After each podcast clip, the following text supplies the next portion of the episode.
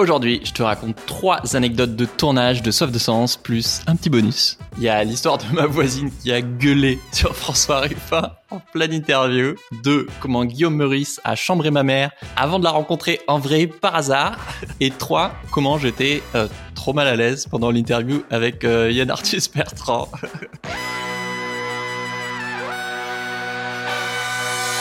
Bienvenue dans Soif de Sens, des histoires d'humains qui changent le monde.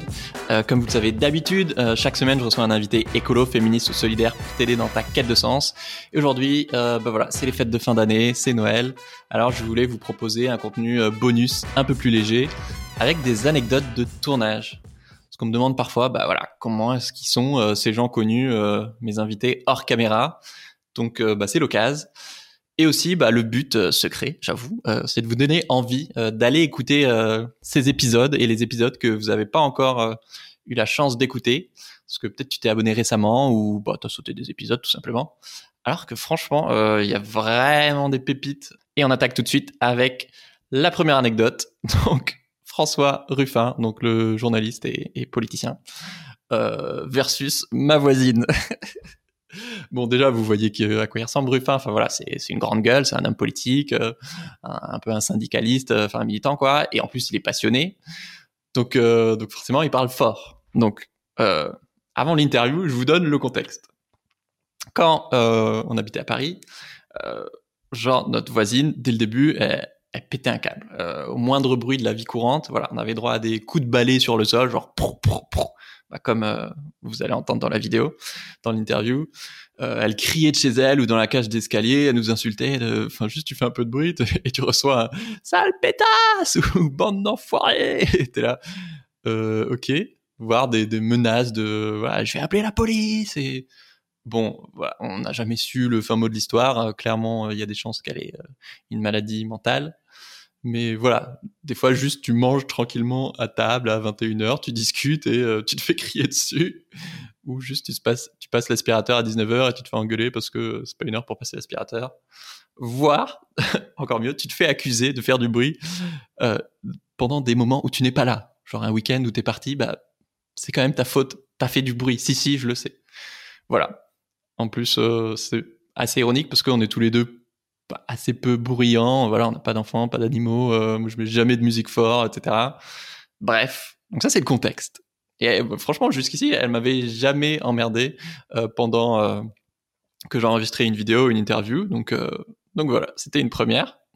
Et donc pendant l'interview, donc Ruffin, voilà, il, il a une grosse voix de politique, il parle fort et et puis oui, il devait être, je sais pas, 20h, 20h30 quoi. Enfin, c'était pas non plus, il crie pas non plus quoi. Enfin, tu le vois dans dans l'épisode. Bon, je, vous- mets l'extrait euh, tout de suite. Ah, On a un progrès euh, devant nous qui est énorme. Oh, le voisin du dessus est peut-être pas content parce que je crie trop fort. Elle est jamais contente. Ah, on a un problème avec la voisine du dessus, donc il faut que je baisse un peu la voix. Il faut que je baisse un peu la voix. Mais enfin, voilà quand même ce que pensait protagoniste. normalement, peut-être un poil moins fort.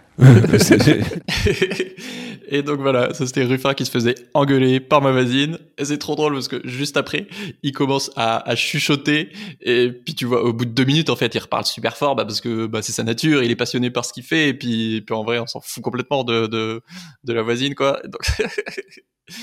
Donc, voilà, tout, mon entourage qui, sait très bien qu'on a des problèmes de voisinage était mort de rire. Et même pas mal d'entre vous aussi qui aviez écouté l'épisode. Donc euh, c'était la rencontre de Ruffin euh, avec ma voisine.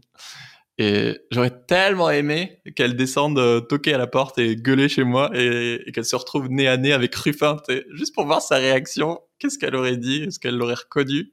Euh, Comment est-ce que lui, il l'aurait géré? Parce que bon, les négociations, c'est un peu euh, sa vie, quoi. j'aurais trop payé cher pour voir ça. Et la fin de l'histoire aussi, c'est que ma chérie m'a raconté que bah, elle rentrait du, boulot ce soir-là et bah, elle savait qu'il y avait l'interview et elle était au téléphone avec sa mère en bas de l'immeuble. Euh, voilà, c'était l'hiver, il faisait froid. Et elle lui dit, bah, je peux pas monter à l'appart parce que bah, y a Ruffin. Et sa mère, elle bah, c'est bon, euh, c'est une interview en ligne, il y a pas Ruffin dans ton salon, quoi. Et elle était là, mais si, il y a Ruffin dans mon salon.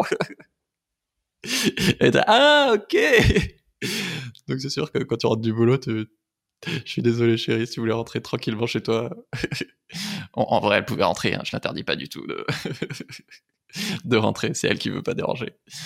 Et c'est trop drôle aussi parce qu'à chaque fois qu'il y a quelqu'un qui vient dormir chez nous, euh, bah, j'ai un pote qui, qui, est fan de Ruffin. Euh, donc euh, les, les, invités qu'on a, bah voilà, ils dorment sur le canapé convertible que qu'il y avait avant derrière moi dans dans les vidéos, là où on faisait les, les interviews. Et donc à chaque fois, j'aime bien. Ils le disent de même ou, ou j'aime bien leur dire. euh, tu sais que François Ruffin, euh, il a dormi dans. Enfin, il a non, il a pas dormi. je dis n'importe quoi. il s'est assis sur le canapé où tu vas dormir.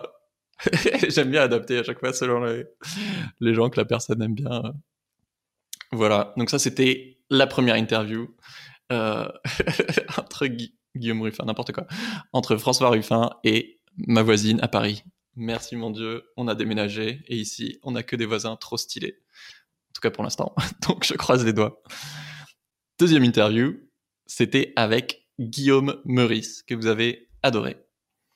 Alors Guillaume Meurice, il a chambré ma mère pendant toute l'émission. Du coup, euh, j'ai bipé j'ai eu le malheur de, en fait, de lui dire le prénom de ma mère au début de, l'émission et du coup il a chambré ma mère pendant toute l'émission. Euh, moi j'ai pas forcément envie que son nom circule partout euh, parce qu'il y y a, des cons partout et, et du coup je l'ai bipé. Je vous mets l'extrait. Euh... Je vais, je vais peut-être pas t'interrompre tout le temps comme ça. Surtout au début. C'est assez Après, plaisant pourras, mais... de t'interrompre. Oui, mais des fois, dans le podcast, c'est pas très agréable d'entendre les deux voix oui, en même mais temps. comme ça les réveille un peu les gens. Parce qu'ils euh, écoutent les podcasts. Ma mère, elle m'a dit. Ah, euh, J'aime pas quand les deux, quand Ruffin et toi vous parliez en même temps, euh, je comprenais Mince. plus. pardon, comment elle s'appelle? C'est comment son prénom? Pardon. Je vais essayer au maximum de, de ne pas le faire. Puis ça fait une bonne histoire à raconter après. euh, Dans un podcast. Bah oui. Et à mon avis, elle aime bien ce genre de- d'anecdote. Jamais Il a dû pas été obligé de l'écouter celui-là. Oui, je, je pense que je vais faire un peu de coupe au montage quand même. Ouais, ouais, ouais, ouais, on, va, on va changer de sujet. Les gens se sont fait chier. Tu crois que les gens se sont fait chier? À mon Non. avis, elle a, elle a trouvé ça intéressant. je pense, hein, je pense pas qu'elle ait zappé. non, ma mère elle regarde jusqu'au bout. Ouais, à bien sûr. Et voilà, l'interview se passe bien. Et l'interview sort, euh, tout ça. Et quelques semaines après, ma mère vient à Paris. Et donc, on va, on va manger une crêpe, voilà, très originale. Euh, à Montparnasse, c'est un coin où il y a vraiment euh, toutes les crêperies, le coin breton, quoi. Et, c'est trop drôle parce qu'à notre resto, juste en face de, de moi, dans notre crêperie, il y avait quatre jeunes, je crois, ouais. Et en gros, c'était la première fois que qu'on me reconnaissait dans la rue.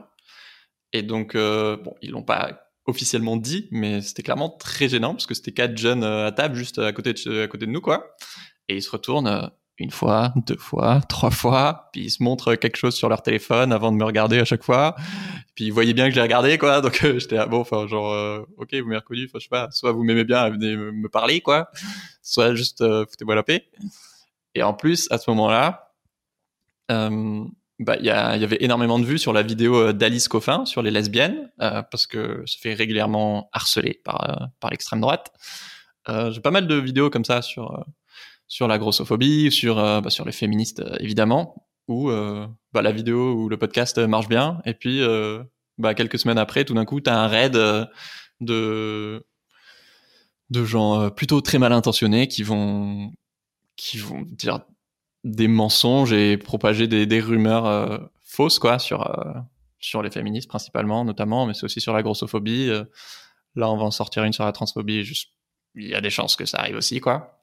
Bref. Tout ça pour dire que je savais pas si ces personnes là qui m'avaient reconnu étaient des abonnés ou juste des gens j'en sais rien. Bref. Et donc c'était marrant parce que c'était un peu un inception parce qu'au moment où je me rends compte que ces personnes là m'ont reconnu je tourne la tête et qui je vois du coup pour faire le lien quand même avec l'anecdote il y avait Guillaume Meurice juste en face donc c'était une rue à sens unique et donc vraiment à 5 mètres de nous quoi il y avait Guillaume Meurice qui, mangeait en terrasse euh, qui s'installe dans une autre crêperie avec, euh, avec son ami. Et donc c'était un peu marrant le- juste le côté Inception. Et euh, voilà c'était pas très longtemps après notre épisode. Et donc euh, bah, moi j'étais mort de rire voilà je le dis à j'étais avec avec ma femme parce que je suis marié maintenant. Et à ma mère mais voilà, moi je suis vraiment pas trop du genre euh, fanboy. euh, voilà, je suis là, bah, on va laisser tranquille. euh. juste le dis à, à ma mère et ma mère a fait ah mais oui c'est lui qui m'a charrié et tout ça et moi j'avais complètement oublié cette histoire je là mais oui mais tellement mais du coup mais il faut absolument que qu'on aille lui parler maintenant c'est obligé tu vois enfin faut qu'il sache euh, qui est-ce qu'il a charrié pendant tout un épisode donc voilà on est allé le voir après manger on a discuté deux minutes euh, voilà c'était sympa on n'avait pas grand chose à se dire non plus mais euh, de toute façon c'est un amour ce mec il est vraiment euh, trop sympa et trop drôle et, voilà. Et l'après-midi, en plus, on se balade, on va au cimetière Montparnasse et je sais pas, à 17h, on retourne un peu plus loin, prendre un verre. Et là, on tourne la tête et on le re-recroise. et il était là, mais nous, on était là, pardon, mais, mais, mais tu nous suis, c'est pas possible. voilà, c'était l'anecdote avec Guillaume Meurice. Je suis en train de relire les messages qu'il qui m'envoyait juste avant l'épisode en venant. Il met J'écoute l'épisode avec Ruf Ruf. J'étais mort de rire, c'était juste après l'épisode avec Ruffin. Donc c'était la deuxième anecdote avec Guillaume Meurice. Et la dernière, la plus gênante, c'était avec Yann Arthus Bertrand. C'était n'importe quoi cette interview, c'était c'était trop drôle franchement. Je suis ultra reconnaissant évidemment d'avoir eu la chance de faire cette interview. Euh, c'est clairement la plus la personne la plus connue que j'ai eu à interviewer. Et quand t'es à ce niveau de célébrité, bah voilà, t'as pas le temps, tu cours toujours après le temps, euh, tu peux pas toujours mettre autant les formes euh, que ce que tu voudrais. Voilà. Euh, pour le contexte, ceci étant dit, euh, voici l'anecdote. Donc euh, cette fois-là, je vais dans leur, euh, c'est moi qui me déplace, je vais dans leur bureau euh, à Boulogne et ils me disent bah vas-y installe-toi. Son équipe, lui il était pas encore là. Ils me disent bah vas-y installe-toi dans son bureau parce que bah du coup j'ai mes lumières, j'ai les trépieds, j'ai deux caméras, j'ai les micros. Enfin voilà, j'essaie de voir un peu le cadre, la lumière, tout ça. Et en plus dans son bureau, genre t'as, je sais pas, t'as genre cinq cartes de vœux du prince Albert euh, sur sur cinq années consécutives. Donc euh, tu vois que le mec il a, on n'a pas le même réseau, tu vois, lui et moi clairement. Et donc à un moment j'étais prêt et euh, et il rentre à ce moment-là dans son bureau, voilà, pour qu'il y avait personne, il fait et on se regarde, genre, il fait, mais euh, t'es qui toi? J'étais euh, bonjour, en fait, on avait une interview et, et bon, il avait complètement zappé, mais en même temps, euh, voilà, il a un agenda de, de ministre. Et donc trop sympa, il me propose un thé à la sauge et tout, euh, trop bon. Donc euh, voilà, on s'installe. Et il fait bon, euh, ça prend combien de temps ton truc?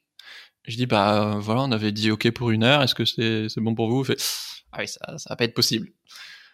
Donc donc moi j'étais trop mal. Bon, en temps, je vais faire mon boulot quoi, mais mais bon, je me dis je vais me dépêcher, je vais le libérer et puis puis voilà quoi. Donc comme d'habitude, je lui installe un micro bah, comme celui-là que tu tiens à la main et euh, je mets un micro cravate pour avoir un, un backup, un plan B si l'autre micro euh, ne marche pas quoi. Et juste avant l'interview, euh, du coup je, je mets les deux micros et fait mais pourquoi il y a deux micros? Faut être prêt, faut être simple. Pourquoi tu m'emmerdes avec ton deuxième micro? Tu vois, un peu en rigolant mais sans trop rigoler. En tout cas, moi je savais pas trop parce que bah voilà, je suis impressionné. C'est c'est Yann Art- Arthus Bertrand quoi. Mais je lui réponds du tac au tac, bah j'aurais pas la chance de t'interviewer deux fois, donc euh, je suis pro quoi. Je vais être sûr que ça enregistre, que ça enregistre et, que j'ai un plan B quoi. Il dit tu parles, euh, c'est trop lourd en plus. euh, allez vas-y, genre commence. Et, genre une demi seconde après, je suis là, bienvenue dans Sauf d'essence. Et donc ça c'était littéralement deux secondes avant le début de l'interview de pourquoi tu m'emmerdes avec ton truc là? Et donc le début de la vidéo, moi je suis trop mal. Et en même temps, bah voilà, c'est comme ça, c'est pas, pas la fin du monde. Et, et lui, tu vois que ça, que ça lui fait chier d'être là et c'est trop drôle. Et, et c'était arrivé aussi avec, euh, avec Frédéric Lenoir, j'en reparlerai peut-être après, mais c'est vrai que quand les gens ils ont pas le temps, euh, bah au tout début forcément ça, ça les embête. Euh, et puis après, tu vois qu'ils sont, enfin, c'est vraiment des gens passionnés par ce qu'ils font, et donc au fur et à mesure de l'interview, tu vois que, bah, ils s'emballent de plus en plus, sont plus en plus enthousiastes, et, voilà, donc c'est aussi à moi de, de les mettre à l'aise et, et de raccourcir quand, quand il faut raccourcir, quoi. Euh, mais voilà, mais c'est vrai que bah, c'est un, un personnage un peu grande gueule, un peu intimidant, euh, bah, sans filtre aussi, parce que bah, il a 75 ans. Euh, alors je sais pas à quel point c'est lié à ça ou pas, mais moi je vois bien que mon papy en vieillissant, euh, voilà, il y a, y a de moins en moins de filtres. Tu vois, tu, tu dis ce que tu penses et tu mets un peu moins les formes, quoi. voilà, donc encore une fois, je suis hyper reconnaissant d'avoir pu faire ce- cette interview. Et il a joué le jeu, alors que tu vois, il aurait très bien pu annuler ou il avait clairement d'autres priorités euh, ce jour-là. Et voilà, quand tu interviews des gens aussi connus, bah tu sais, voilà, ça fait partie des règles du jeu, tu sais, je sais dans quoi je m'embarque. Mais juste, voilà, c'était pas, c'était pas la bonne journée, quoi. Fin, fin de l'histoire. et oui, du coup, un truc légèrement similaire m'était arrivé avec euh, Frédéric Lenoir. Il était arrivé chez moi, il était explosé, il était exténué, voilà, il sortait d'une conférence et d'un plateau de télé, enfin, ouais, si vous avez déjà fait de la télé, c'était vraiment euh, épuisant, quoi. Et, et pareil, il me dit, euh, on a combien de temps? Et on avait prévu pas une heure, comme d'hab, quoi. Et je leur demande toujours avant, parce que bah, je sais que c'est un format long, assez inhabituel, et, et là, tu vois, il se décompose, parce que bah, il a des grosses cernes, il est exténué et tout. Il fait, ah, euh, on peut faire en 30 minutes? Euh, moi, c'est la première fois que que voilà, j'interviewais quelqu'un de très connu qui me disait, bah non, en fait, euh, est-ce que au lieu de poser 12 questions, tu peux en poser 6, quoi? Donc moi j'étais tout perturbé, en train de réorganiser l'interview dans ma tête. oui, oui, pas de souci. mais du coup, attends, alors je réfléchis à la trame, comment je peux reconstruire le truc que ce soit un peu cohérent, quoi. Et en fait, bah tu vois, au début de l'interview, il parle cinq minutes où voilà, tu vois qu'il est fatigué et après, bah voilà, t'as ses yeux qui, qui s'illuminent parce que, bah parce qu'en fait c'est sa passion quoi, tout simplement. Donc voilà, c'était euh, mes trois anecdotes, euh, mais je vous en ai prévu une une bonus euh, autour du du fait d'apprendre à dire non. Je sais que c'est un truc qui qui bah, qui est assez difficile pour beaucoup de gens et justement avec euh, avec Pablo Servigne et Jean Covici, il y a eu deux trucs assez marrants où euh, j'aurais bien voulu avoir des femmes pour ces anecdotes, mais malheureusement, euh, les, les, meilleures anecdotes que j'ai trouvées, c'était avec des mecs. bref. Et Pablo Servigne, du coup, clairement, c'est l'invité que, que j'admire le plus, avant et après l'interview aussi. Donc voilà, j'étais trop, trop, trop, trop content d'avoir pu l'interviewer. Et après, j'ai eu la chance de, de manger au, resto avec lui. voilà, c'était trop bien. Le mec complètement normal, accessible et trop sympa. Et du coup, je lui demande, mais pourquoi est-ce que tu as accepté euh, l'interview Tu vois, qu'est-ce qui a fait que euh, parce que j'ai fait plein de vidéos euh, avant de lancer Soif de sens sur ma chaîne YouTube où je résumais ces bouquins, où je parlais de voilà de, de l'entraide de ces différents bouquins, comment tout peut s'effondrer, etc. Et, lui, il me dit, non, non, en fait, j'avais vu ta vidéo sur apprendre à dire non. J'étais mort de rire. Donc voilà, parce que dans ma série sur le minimalisme, j'avais fait une vidéo sur apprendre à, dire non. Euh, ce qui peut être aussi euh, lié au fait euh, à des actes écolos, quoi, de apprendre à dire non euh, à un achat ou à une envie d'achat, une, une envie d'achat, et aussi à un job, une relation toxique, à un métier qui qui te plaît pas vraiment, voilà, pour mettre tes talents au service d'un truc qui te semble vraiment bah, utile et qui te correspond vraiment. Bref, comme quoi, tu peux pas prévoir comment tu vas convaincre les gens. Et euh, dans la même lignée, justement, euh, Jean Covici m'a fait trop rire, euh, parce que dans, dans l'épisode, je l'ai pas repris, mais dans l'épisode, il, il, parle d'un film où le mec l'a beaucoup relancé pour qu'il fasse partie de son film, que je vous conseille d'ailleurs. comment il s'appelle le film? Une fois que tu sais. Et, et bah, moi aussi, en fait, je l'avais contacté, je sais pas, il y a un an, et il m'avait répondu un mail trop chou pour me dire non. Donc en fait, euh, c'est parce que je l'ai relancé euh, six mois après en mode euh, comme si de rien n'était que qu'il a accepté l'interview. Bon, je l'ai pas dit pendant l'interview, mais voilà. Et la première fois, vraiment, il avait répondu à un truc, c'était le nom le plus stylé du monde. Donc si, si ça peut vous aider, voilà, je le partage. Il m'avait répondu Voici une demande sympathique à laquelle j'aurais volontiers répondu positivement dans un monde où les journées feraient 38 heures. Mais dans le seul dont je dispose, je suis malheureusement saturé pour au moins les trois mois à venir désolé, trois petits points. Et donc j'étais là, vas-y, mais le mec a trop la classe. Euh, j'aimerais trop euh, savoir dire non comme lui. Parce que c'est vrai, t'es souvent... Euh, bon, clairement, on n'a pas le même niveau de, de, sollicitation et de notoriété. Mais c'est vrai que souvent, t'es es sollicité et pour des trucs cool, quoi. Mais juste, bah, faut prioriser et, tu peux pas enfin si, si toi t'imposes pas ton agenda et t'avances pas bah, moi sur mon contenu bah je ferais vous auriez jamais de podcast en fait si si je répondais à, toutes les sollicitations. Donc voilà je lui ai répondu genre c'est le plus beau refus que j'ai jamais reçu euh, ce qui était le cas.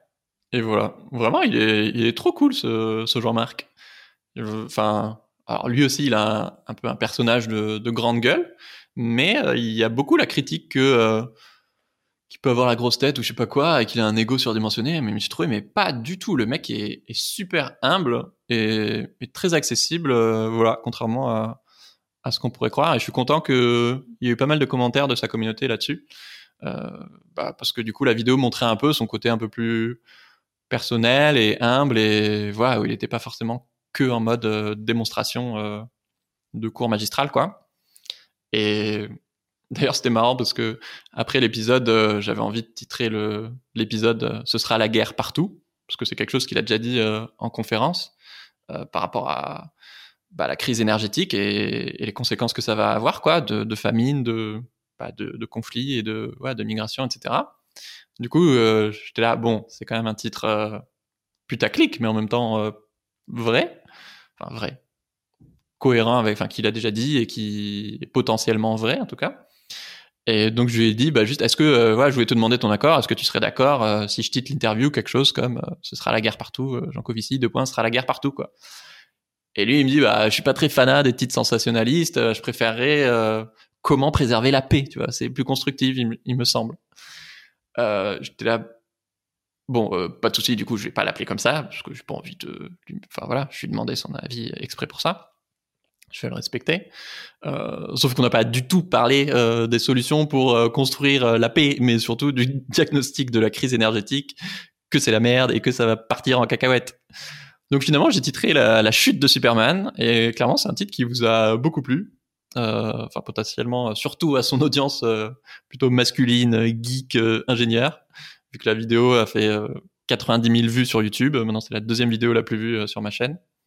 Euh, pas à t'abonner. Il y en a plein parmi vous qui sont pas abonnés. Ça m'aide énormément de t'abonner et ce serait dommage de louper euh, les prochains invités. Euh, va y avoir des épisodes sur euh, le porno éthique, sur la transphobie, sur le nouveau film de Cyril Dion et une superstar internationale, Vandana Shiva. Bon, J'ai vraiment spoilé tout sans teaser au dernier moment, mais voilà, c'est pour vous récompenser. Vous avez écouté l'épisode bonus jusqu'au bout. Voilà, vous connaissez un peu quelques-uns des prochains invités. Voilà, Vandana Shiva, c'est vraiment euh, la crème de la crème en termes de, militantisme international. J'espère que ces anecdotes vous ont plu et surtout, n'hésite pas à aller écouter euh, ces épisodes-là, ces 3-4 épisodes-là, ou les autres aussi que tu n'as pas encore pris le temps d'écouter. Joyeuses fêtes à tout le monde et je vous dis à la prochaine. Ciao tout le monde